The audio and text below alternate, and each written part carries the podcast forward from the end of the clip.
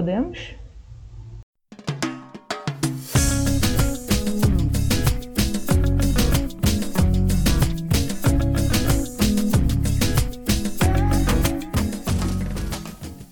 Bem-vindos ao Peralta Cast, o seu podcast de história da professora Bárbara, do Colégio Técnico de Campinas, Unicamp.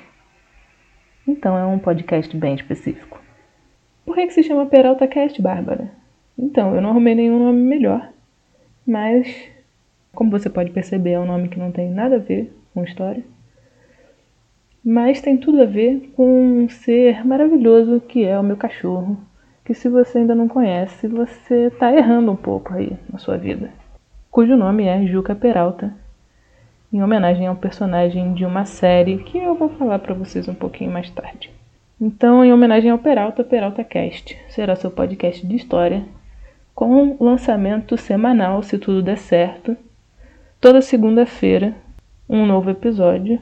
A ideia de fazer um podcast veio um pouco do infinito, é, para ser sincero, mas eu tenho ouvido bastante podcasts agora nesse período de isolamento, então achei que podia ser legal porque é uma coisa que você consegue ouvir enquanto está fazendo outra coisa, limpando a casa, lavando a louça, enfim, tentando fazer a sua ginástica em casa ou qualquer coisa do tipo. É, você pode ficar ouvindo.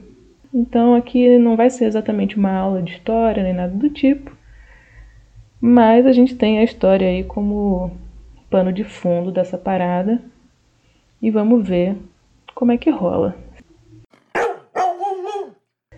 A ideia é a seguinte: a gente dividir esse podcast em quatro quadros.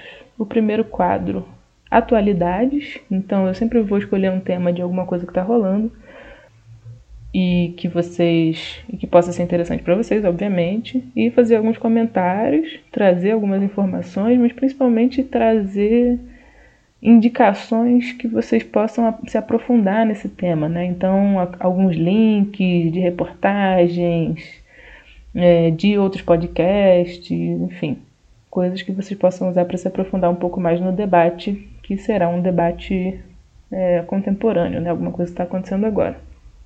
O segundo quadro vai ser um tema histórico da semana. Como esse podcast ele está voltado para todas as minhas turmas no geral, então agora eu tenho turmas de primeiro e segundo ano. Não vou, a ideia não é ser uma videoaula, né, ou uma audioaula exatamente, mas conversar um pouco sobre algum tema histórico que não vai estar seguindo nenhuma nenhum programa específico, né? Assim, ah, o que a gente daria na aula do primeiro ano no mês de maio. A ideia não é essa, é pegar algum tema que é um tema escolar, de alguma forma, é uma coisa que está no programa de história, mas um tema que, enfim, ou que vocês pediram, ou que tem alguma coisa a ver com aniversário do acontecimento X e aí está sendo discutido. Um tema histórico que eu escolha, ou que vocês escolham. Terceiro quadro, dicas culturais, onde eu vou trazer o quê? Dicas culturais, isso mesmo. E no quarto e último quadro, mensagens da galera, e aí é a tentativa de trazer um pouco vocês para a construção do podcast. Então, quando eu publicar esse episódio, eu espero ter comentários e retornos. E principalmente sugestões para os próximos episódios. Então, eu vou pedir para vocês fazerem essas sugestões, esses comentários, falar o que vocês acharam legal, o que pode mudar, ver o que eu consigo mudar efetivamente, porque eu sou apenas uma jovem professora fazendo uma gravação aqui. Não sou editora de som nem nada do tipo, muito menos roteirista, podcaster, mas estou tentando e aí eu quero que vocês me ajudem aí, ou sugiram temas para comentar nesse quadro de atualidades, temas para a parte do tema histórico da semana, a gente vai construindo isso junto. Beleza? Vamos então para o primeiro quadro, o quadro Atualidades. O tema de hoje do quadro Atualidades é o tema que a gente está vivendo nesse minuto, nesse exato momento que você está ouvindo esse áudio no seu celular, no seu computador, que é ensino à distância, o famigerado EAD, que está sendo muito xingado no Twitter por vocês e por muita gente e que foi um pouco forçado pelas circunstâncias, né? A conjuntura que a gente está vivendo, o momento que a gente está vivendo impede a gente de estar tá vivendo a sala de aula como a gente sempre viveu e a gente tem que continuar de alguma forma se comunicando. E aí vem todo o debate, a treta, ou como dizemos no meu país, Rio de Janeiro, o caô, ensino à distância. Eu vi algumas coisas, eu tenho lido bastante sobre isso, além de ver as experiências dos colegas de profissão, dos alunos, né, ouvir os depoimentos, a minha própria experiência também, que está sendo bem louca, como a de vocês, imagino. Tenho tentado acompanhar também o que sai na mídia sobre isso. E aí, a partir disso, tenho assim algumas coisas para falar, é, tentar abarcar um pouco esses temas que eu tenho visto. Primeiro, a gente pode ampliar um pouco, né, para além do ensino à distância, a gente pode pensar na dinâmica do, do trabalho remoto, do trabalho à distância, né, que é uma coisa que se tornou realidade para algumas pessoas. Saiu uma reportagem no El País esses dias, cujo título é Por que as videoconferências nos esgotam psicologicamente? Então, isso é uma coisa que talvez vocês estejam sentindo bastante, né? Vivendo essas lives, essas aulas, videoaulas, fazer as tarefas e fazer atividade no computador, né? Toda a dinâmica de você ficar sentado o dia inteiro olhando para a tela de computador e tentando interagir através da tela do computador são coisas que fazem são coisas que causam um cansaço diferente, né? E como a gente fica sentado o dia inteiro, a gente pensa, cara, como é que eu tô cansado se eu fiquei o dia inteiro sentado com a bunda na cadeira? Mas tem vários fatores aí, né? O, o, fato da gente estar tá longe, a gente estar tá sozinho, a gente não está conseguindo ter acesso de verdade né, ao todo das outras pessoas. Então a gente tem que ficar prestando atenção de uma outra forma, tem que ficar atento de uma outra forma. Quando você só está vendo ou só ouvindo, né, ou só lendo o chat, ou só ouvindo o áudio, é uma coisa que é difícil, né? Traz um, um outro tipo de cansaço, um outro tipo de demanda física e um outro tipo de consequência psicológica, né? Eu vou deixar o link dessa reportagem do El País para vocês darem uma olhada nessa reflexão. Acho que um dos grandes problemas do ensino à distância é que a gente não estava preparado para cair nele, né? A gente caiu no ensino à distância de repente, sem nenhuma preparação para isso. Embora já houvesse um interesse, para não dizer um projeto de governo de expandir e de implementar o ensino à distância em várias em vários segmentos educacionais, né? Já é um projeto, já é uma fala do presidente antes dele ser presidente, né? Eu vou deixar um link aqui para vocês, alguns links para vocês não acharem que eu estou tirando isso do infinito. O Bolsonaro, quando era deputado, já defendia ensino à distância desde o ensino fundamental. Então imagina, se vocês estão achando difícil agora, imagina o cara do sexto ano fazendo aula por ensino à distância. Então tem um projeto, tem um interesse governamental que envolve interesses mais amplos, né?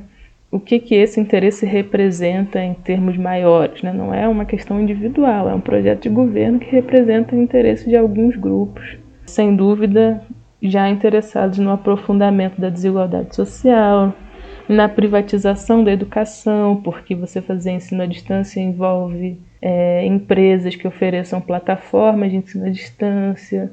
Né? A gente está usando aqui o Google Classroom. O Google é uma empresa né? Mas tem várias empresas que oferecem plataformas de fóruns, enfim. Tem com certeza o fator do aprofundamento da desigualdade social entre o ensino público e o ensino privado, o aprofundamento da desigualdade social regional. Então todas essas coisas que a gente tem pensado, né, tem visto, poxa, o ensino à distância ele tem um problema que é a desigualdade da infraestrutura, por exemplo. Tem muitos lares no Brasil que não têm nem acesso a água potável, a saneamento básico, e aí o cara tem que ter um computador num escritório com uma internet banda larga. Isso é um problema que a gente está vendo agora, mas isso já vinha antes como um projeto presente no governo.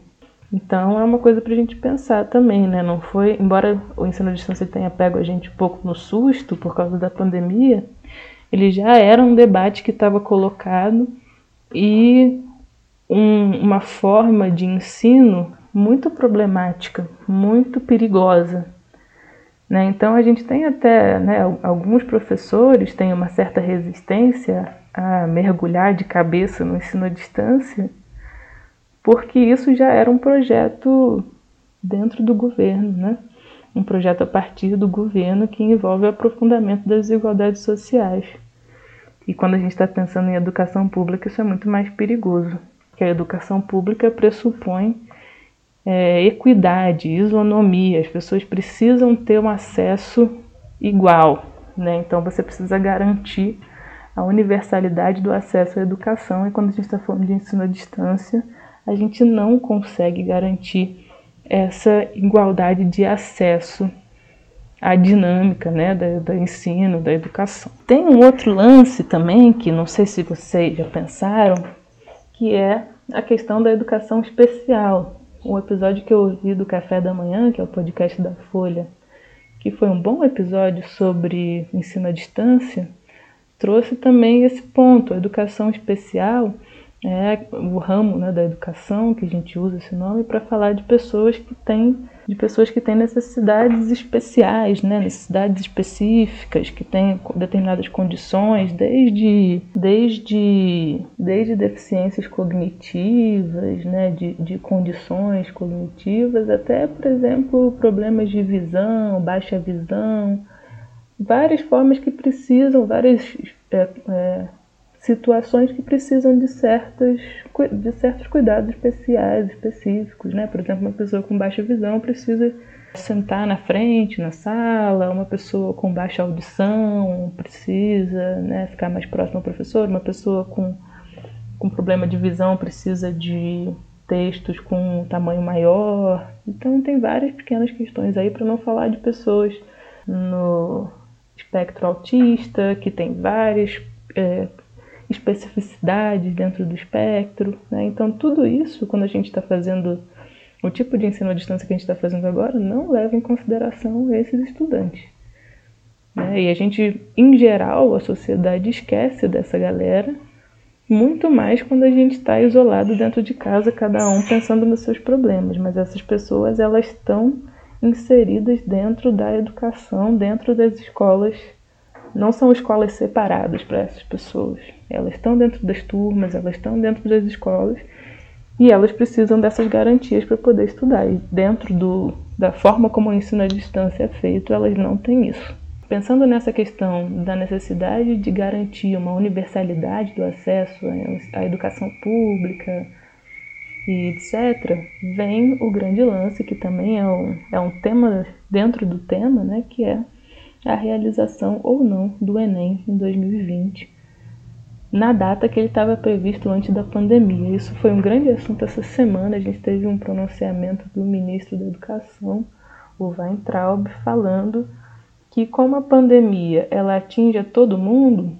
ela tem consequências para todo mundo, então é justo fazer o Enem normalmente, porque todo mundo está passando por isso e como é uma competição, é igual problema é igual para todo mundo, então a competição continua no mesmo nível. Tá todo mundo igual, todo mundo com a mesma, o mesmo problema, na mesma medida, então a gente pode fazer o exame. Enfim, não preciso falar para vocês que isso é um completo absurdo. Vou deixar alguns links aí com debate sobre isso, adiamento do Enem, mas principalmente uma campanha nacional de movimentos estudantis pelo adiamento do Enem tem o abaixo assinado rolando, tem uma série de coisas acontecendo, tem página no Facebook, no Twitter que vocês podem acompanhar é, com mobilizações pelo adiamento do Enem. Exames semelhantes né, para ingresso à universidade já foram ou suspensos ou adiados em países europeus que estão passando pela pandemia de uma maneira muito aguda, na Espanha, na Itália, na França. Então, né, enfim, parada surreal. A gente achar que dentro dessa realidade do ensino à distância, com aprofundamento das desigualdades, então não é igual para todo mundo a competição, nunca foi igual para todo mundo o Enem. Né? Tem uma porção de estatísticas aí, é, são mencionadas no último episódio do Greg News sobre o Enem, que eu também posso linkar, vai ter uma lista de link que ninguém vai conseguir é, vencer no final dessa parada. Mas enfim. Então, se você ainda não está ligado, procure saber sobre as campanhas de adiamento do Enem. Então, procure saber. Na verdade, o nome desse podcast deveria ser Procure Saber Cast, mas o Juca venceu.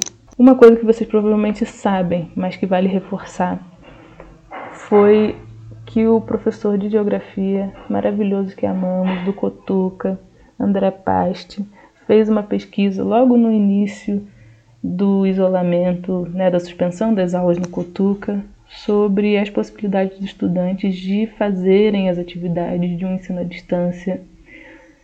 Essa pesquisa repercutiu pra caramba, inclusive fora do Cotuca. Ela foi mencionada numa reportagem do Nexo que o próprio Paste assinou com uma outra pessoa ela repercutiu nesse vídeo do Greg News que eu falei para vocês.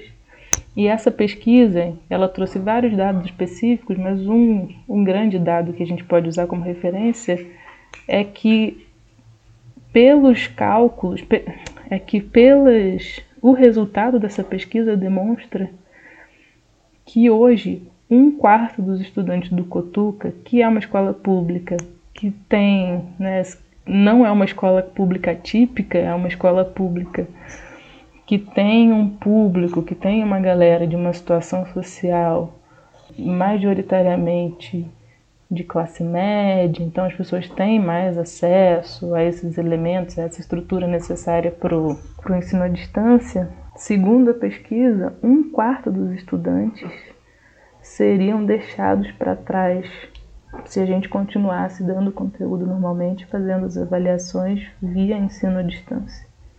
Isso no Cotuca, imagina em outras escolas com outras realidades bem mais complicadas.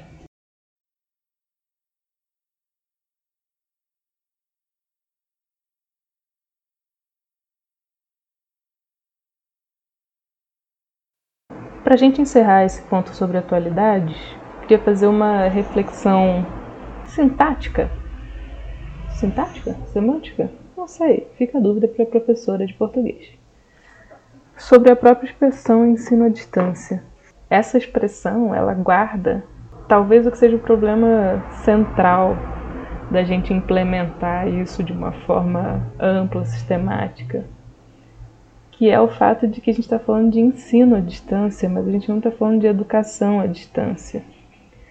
Existe todo um debate hoje em dia, né, um debate extremamente político, e isso não é um problema, é apenas a realidade do debate, que separa ensino de educação. Né? Uma parte da sociedade entende que educação é aquilo que a família faz e ensino é aquilo que a escola faz.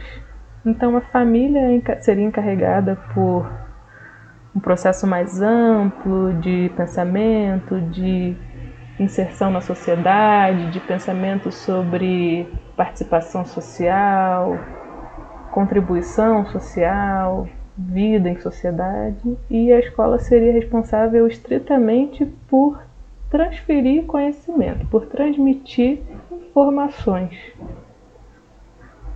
E aí a palavra ensino, ela erradamente é associada a isso, né? ensino é só o processo do professor. Imagina Trazendo agora um conceito de física, imagina um vetor. Eu não sei nem se estou falando certo, porque eu não tenho a menor noção, mas vamos lá.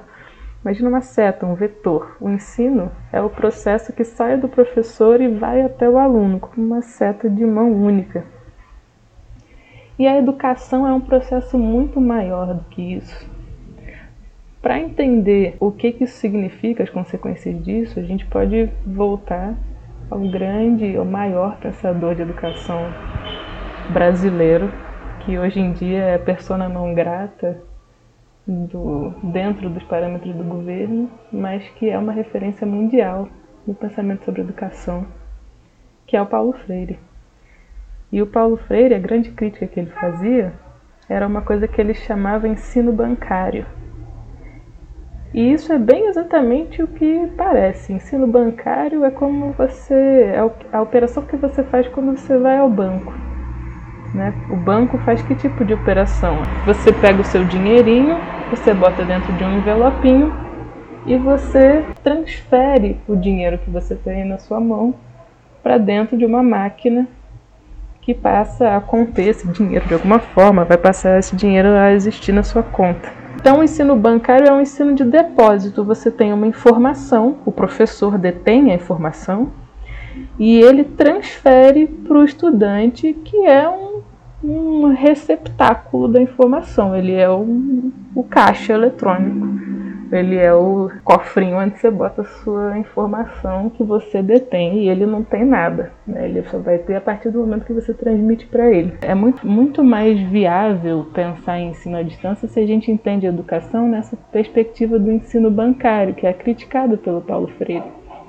Porque eu posso fazer um monte de textos e videoaulas, em todas as formas possíveis, e jogar na internet e fazer o depósito desse conhecimento via internet é um ensino bancário do século XXI. Você vai no aplicativo do banco e faz a transferência.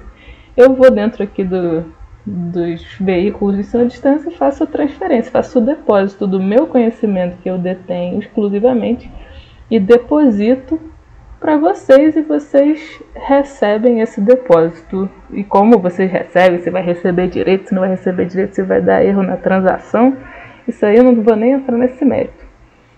Então, o ensino à distância, ele faz sentido e ele é pouco problemático se você tem uma perspectiva de ensino, de educação, como ensino bancário, como transferência, né? Ocorre que o problema, o desafio, na verdade, da distância, do ensino remoto, da educação à distância, enfim, é que o processo educacional se perde um pouco aí, porque ele envolve muito mais do que essa transferência. Ele necessita de troca e a troca é um desafio. Como é que a gente faz a troca? Ah, a gente pode fazer uma live. Vocês sabem que a live não é a mesma coisa. Eu não estou vendo vocês, eu não tô, não tem aquela conversa no corredor. A gente não consegue é, é, muito difícil. Vocês conseguem entender muito bem que essa troca é uma troca muito limitada pela internet. Além de tudo que a escola envolve, né? A escola, a, a educação é um processo mais amplo porque a escola envolve muitos, todos os ambientes escolares, eles fazem parte daquilo. Toda a comunidade escolar faz parte daquilo. As pessoas, os funcionários, o pessoal da limpeza, a cantina, esporte, a troca física que a gente tem, né, os afetos, eles precisam um pouco dessa, precisam muito, né, dessa presença. Então, assim, eu tenho muita dificuldade com o ensino à distância, eu acho que é inerentemente uma coisa problemática que nunca vai ser o processo educacional como um todo. Nunca vai ser. Isso não significa que eu acho que a gente tem que não fazer nada agora. Eu estou aqui tentando gravar um podcast para vocês, tomando uma surra, inclusive porque a gente está vivendo um momento excepcional, um momento extraordinário no sentido de não ordinário, não comum, um momento totalmente novo e que a gente tem que passar por ele. E a gente está nele e não tem jeito. É diferente defender um projeto de ensino à distância como política pública, independente do que, de qual seja o cenário, né? Então a gente tem que dar um jeito de criar essas pontes no momento que a gente precisa ficar isolado. Mas é quase como um esforço de guerra. É um momento inédito, um momento temporário, embora as coisas vão mudar, né? Isso a gente pode falar de em uma outra em um outro episódio, né? O que que historicamente significa a experiência da pandemia e como que será o futuro, né? Mas o fato é que a gente está vendo essa situação excepcional, a gente tem que criar formas de estar junto, mesmo longe. A gente está vivendo e enfrentando todas essas dificuldades porque falta alguma coisa. Então essa é um pouco a minha reflexão individual, né? a minha reflexão pessoal sobre esse desafio que a gente está vivendo. Para mim, isso envolve a gente tentar o máximo possível ter empatia, ter consideração, considerar todas essas dificuldades, todas essas limitações, todos esses desafios, Por isso que eu sou hashtag Adia Enem. É, a gente tem que entender que é um momento atípico e que tudo que a gente está fazendo agora não é a nova forma de viver é essa. Não vai ser, porque a gente precisa um do outro. Os processos que a gente vive são muito maiores do que a gente tá, tem condição de viver agora pelos limites do isolamento, pelo esforço coletivo, em nome da saúde, em nome da humanidade, né? Então, fica aí para vocês pensarem um pouco sobre isso o que, que é ensino e o que, que é educação. É possível educação à distância? É possível uma escola remota? Depois desse papo leve, o nosso próximo quadro é o tema histórico da semana. E esse vai ser bem experimental porque aparentemente no quadro de atualidades eu vou falar bastante. E vai ser difícil a gente escolher um tema histórico que eu também não queira falar bastante. Então vamos ver o que, que sai daqui, né? O, o, tamanho do episódio vai ser experimental também. Eu não estou planejando quantos minutos cada coisa vai ter, não. Eu estou só falando um monte. Se vocês acharem que ficou insuportavelmente longo, vocês me avisam. Se bem que vocês vão ter uma semaninha para ouvir, né? Mas enfim. Mas vamos pro quadro Tema Histórico da Semana. No dia 8 de maio, a gente teve um evento, um desses clássicos aniversários assim de eventos históricos, relacionado ao fim da Segunda Guerra Mundial. É o dia da vitória na Europa, né, a derrota do Hitler e o grande, o primeiro movimento, né, de encerramento da guerra. A guerra no Pacífico ainda continuou, mas foi o, o grande dia que gerou muitas festividades que vocês veem como nos filmes americanos, né, chegando os americanos como os reis da salvação da pátria. E aí eu pensei na gente falar um pouquinho sobre a Segunda Guerra Mundial. Eu sei que vocês adoram uma guerra. Eu vou fazer uma visão bem geralzona assim sobre a guerra, sem grandes curiosidades e grandes especificidades, fazer uma visão geralzona. É, a Segunda Guerra tem um elemento importante que é a continuidade em relação à Primeira Guerra Mundial. A gente pode até pensar essas duas guerras como um grande movimento. Uma não aconteceria sem a outra, uma depende da outra. E o que acontece entre as duas também é fundamental. As consequências da primeira estão acontecendo e o, os elementos que vão levar ao início da Segunda Guerra estão acontecendo. Então esse intervalo é, é, faz parte. O entre guerras, né? A gente não chama de intervalo. A gente normalmente encontra esse período entre a Primeira e a Segunda Guerra como período entre guerras mas é quando, quando as consequências estão se desdobrando né, da Primeira Guerra. Então, o grande, o grande fator de continuidade que a gente costuma falar da Primeira e da Segunda Guerra é o Tratado de Versalhes, que é o tratado de paz que fechou a Primeira Guerra Mundial. Que basicamente culpava a Alemanha. A Alemanha assinou como a grande culpada pela Primeira Guerra Mundial, a grande responsável pelos acontecimentos da Primeira Guerra, e sofreu uma série de sanções, uma série de punições perdeu territórios, perdeu basicamente o direito de ter um exército considerável, né? o exército se tornou muito limitado, teve que pagar enormes compensações financeiras para os países vitoriosos, tem uma série de sanções. E além disso, tem uma desmoralização muito grande da Alemanha. Um elemento importante para a gente pensar a Primeira Guerra Mundial e consequentemente a segunda, é o nacionalismo, né, o conceito de nacionalismo.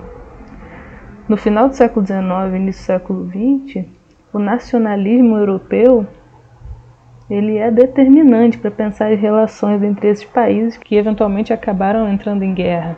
Quando a Alemanha se torna a grande culpada, a grande perdedora, a grande responsável pela Primeira Guerra, isso é um golpe nessa identidade nacional que era uma identidade a princípio de orgulho, né, de ufanismo. Se tornar alemão se torna uma coisa lamentável, assim. E muito da ascensão do Hitler tem a ver com isso, com o orgulho alemão, com uma retomada de um nacionalismo e uma proposta de retomada do, desse orgulho de ser alemão. O Hitler iria reerguer a Alemanha, né? então ele mexe muito com esse lado psicológico mesmo, né? Do, da identidade alemã, do nacionalismo alemão.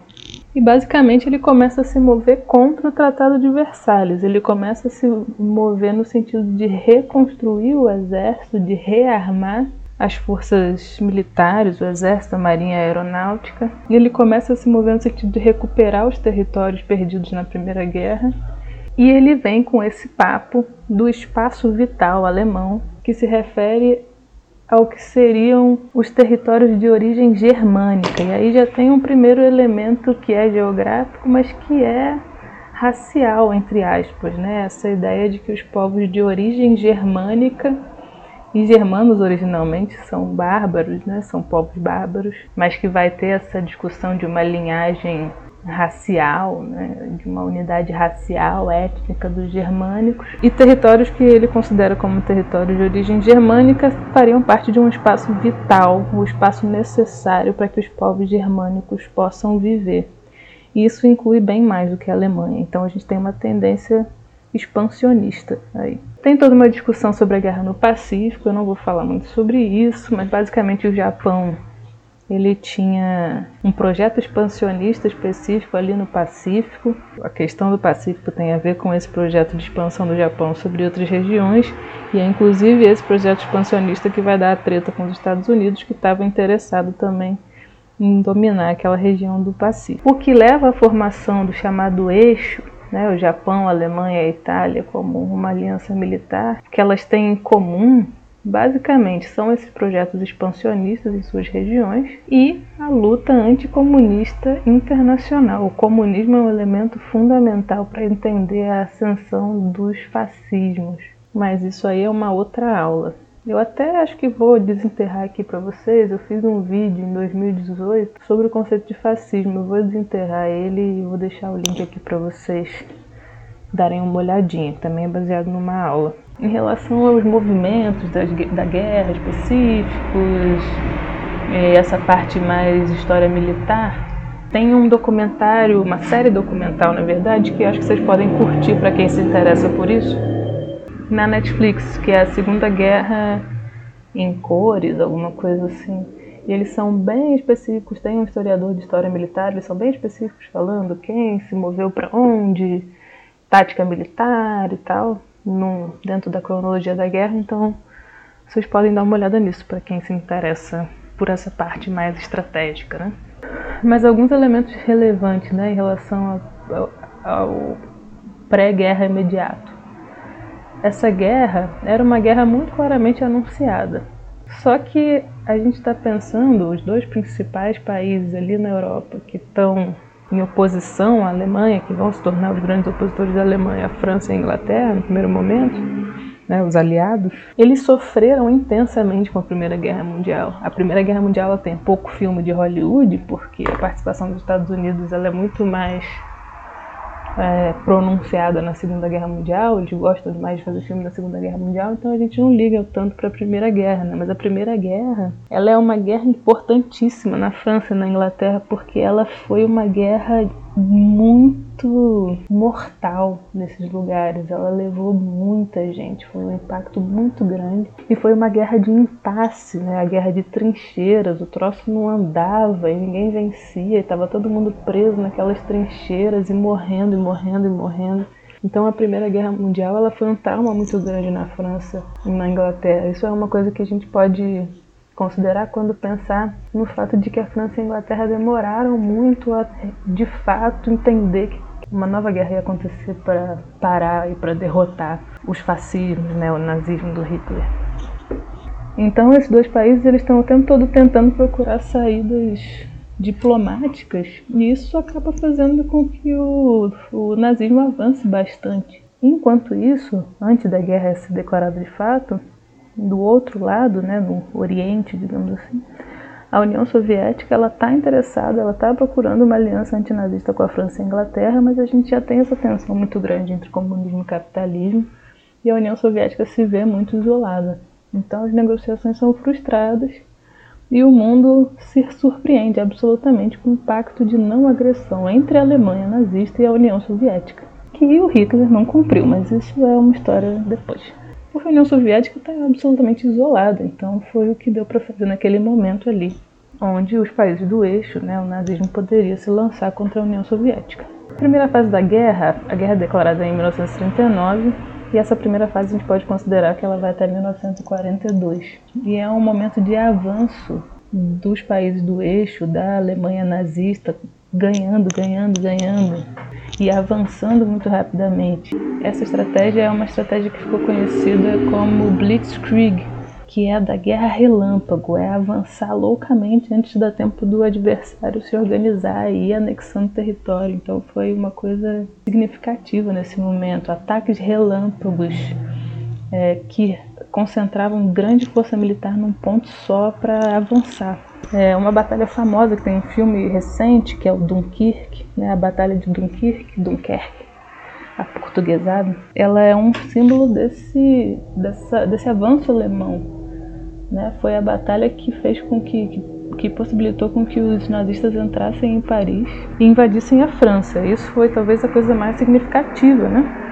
E aí parte da França se aliou aos nazistas voluntariamente e essa região se tornou a República Colaboracionista de Vichy. Nesse momento também novos países se aliaram ao eixo, países como a Bulgária, Hungria e Romênia, até que em 1941 a Alemanha do Hitler, quebrando o pacto de não agressão com a União Soviética, invade a União Soviética. Mas o habitual, que era Blitzkrieg, vitória rápida, os ataques relâmpagos, não dá certo. A vitória rápida não vem.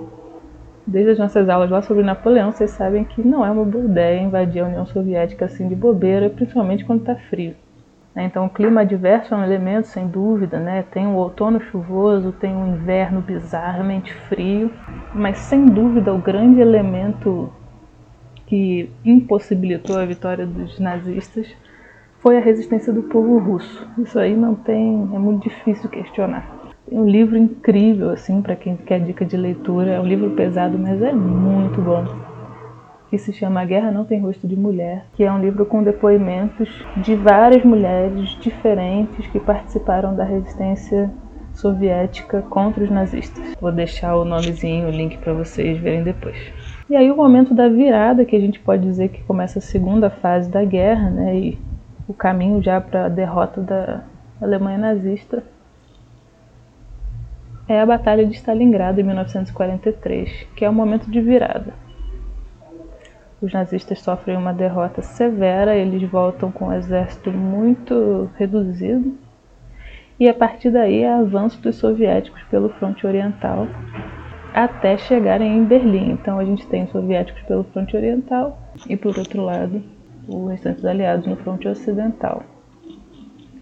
Em 45, então, a gente tem o que vai aparecer nos filmes de Hollywood como o grande dia, né, o dia D, que é o desembarque dos aliados na Normandia, na França. Então é o momento que a França seria libertada do domínio dos nazistas. Tem vários filmes que mencionam esse dia. É, ficou marcada como a maior operação aeronaval da história. E por fim, a gente teve a libertação da França. É o marco desse, dessa derrota, né? é o primeiro grande marco dessa derrota que vai culminar com o cerco a Berlim, quando acontece a rendição dos alemães e o suicídio do Hitler. Também, vocês provavelmente conhecem o meme do Hitler lá se trancando na sala, né? É, o, é um vídeo que tem ficou famoso com várias redublagens ou várias legendas, né, na real, que é o Hitler falando em alemão e aí tem várias legendas diferentes na hora que ele está se estressando muito com os generais lá. Mas esse meme maravilhoso, ele é de um filme maravilhoso também que se chama A Queda, Os Últimos Dias. Dias ou horas? As Últimas Horas, eu acho, de Hitler. Que é um filme super bacana também, um filme alemão. O Hitler já sabendo que o Mussolini, quando foi capturado na Itália pela resistência, tomou um sacode feio, né? Tem uma foto que ficou famosa do corpo do Mussolini pendurado numa corda, enforcado em praça pública com a sua família, né? Fuzilado, bagulho doido. O Hitler se adiantou e se suicidou antes que os aliados pudessem chegar a ele. Então, no dia 8 de maio de 1945, então o dia que fez aniversário recentemente, foi o fim da Segunda Guerra Mundial na Europa. No Pacífico as coisas ainda iam ser bem, bem duras até o final ser decretado da guerra, né? A gente tem a explosão das bombas atômicas em Hiroshima e Nagasaki, no Japão. E tem uma coisinha bacana sobre esse o fim da guerra, que é a participação do Brasil. Não vou comentar muito sobre isso, é toda uma discussão, né? Getúlio Vargas curtia ali o fascismo, achava maneiro, simpatizava. Eu recomendo muito para vocês um episódio do Café da Manhã, que é o podcast da Folha, que saiu na sexta-feira, sobre é, a participação do Brasil e a Segunda Guerra Mundial. E aí o episódio fala bastante sobre a participação, né? Explica esses, a questão do Vargas e tal. Mas acho que a coisa mais legal, assim, é a forma como o fim da guerra apareceu na cultura popular, assim, no Brasil. Tem umas marchinhas, tem uns áudios originais que foram recuperados pela BBC, que aparecem nesse episódio do Café da Manhã, mas que também eu vou postar o link aqui do YouTube da BBC, trazendo é, essa história da FEB, né, da Força Expedicionária Brasileira, e da expressão da Segunda Guerra Mundial na cultura popular brasileira bem legal, bem interessante. Muito bem, galera. Agora a gente vai para os finalmente aqui. Os quadros mais longos já foram. As dicas culturais, na verdade, o quadro ficou um pouco comprometido, porque eu já dei um monte de dicas aí no meio da história, né? Então, os links nos outros tópicos mas eu queria deixar umas dicas específicas. Eu mencionei bastante o podcast de notícias da Folha, o Café da Manhã. Ele sai todo dia de segunda a sexta de manhã. Eu estou ouvindo sempre para me localizar um pouco e não ter que ficar refém do Twitter. E um outro podcast legal de notícias é o Duma com essa, do jornal Nexo, que sai no fim da tarde, início da noite também todo dia de segunda a sexta. Então dá para você de manhã ouvir os dois eles têm normalmente entre 15 e 30 minutos no máximo. Tem entrevistas, tem trechos de pronunciamentos e vídeos, né? Então você não precisa ficar o dia inteiro naquela loucura do, de acompanhar as notícias que às vezes a gente fica meio doido. Se você precisar sentir a necessidade de se localizar, é uma boa forma de fazer isso de uma maneira mais organizada e com tempo mais restrito, né? Também. Uma dica que eu sou obrigada a dar para contextualizar quem não está entendendo nada em relação ao nome do meu cachorro, seja, Juca Peralta, é a série Brooklyn Nine-Nine, que tem no Netflix, uma série de comédia daquelas de episódios curtos, entre 20 e 30 minutos, que é uma série muito boa, cara. É muito engraçada, é muito maravilhosa. Eu espero que a maioria de vocês já tenham visto, mas quem não viu, venha fazer parte desse clube. Vai valer a pena e você consegue desanuviar um pouco seu pensamento nesse tempo complicado que a gente está vivendo. O último quadro, gente, é um quadro que não vai rolar hoje porque esse é o primeiro episódio, mas eu quero só apresentar ele para vocês, que é esse quadro que seria o Mensagens da Galera. Então seria um momento onde eu ia falar os comentários que vocês fizeram em relação ao episódio anterior, as sugestões que vocês deram. Então, para esse quadro existir, eu realmente dependo do retorno de vocês em relação ao episódio que vocês ouviram. Como eu vou postar esse link no Classroom de cada turma, podem aproveitar o próprio a própria postagem do Classroom para deixar os comentários e as mensagens para gente para conseguir juntar elas, né, achar essas mensagens no mesmo lugar e a gente e poder fazer os novos episódios a partir das mensagens que vocês postarem. Então queria que vocês deixassem comentários, mas principalmente sugestões para os próximos temas sobre atualidades, para os próximos temas históricos da semana, tá? Coisas que vocês querem que eu fale, para a gente poder construir os próximos episódios um pouco mais juntos, beleza? Então, beijo para vocês. Vejam fotos do Peralta quando vocês estiverem se sentindo tristes e também quando vocês estiverem se sentindo felizes. Arroba Peralta Juca no Instagram. Fico merchan.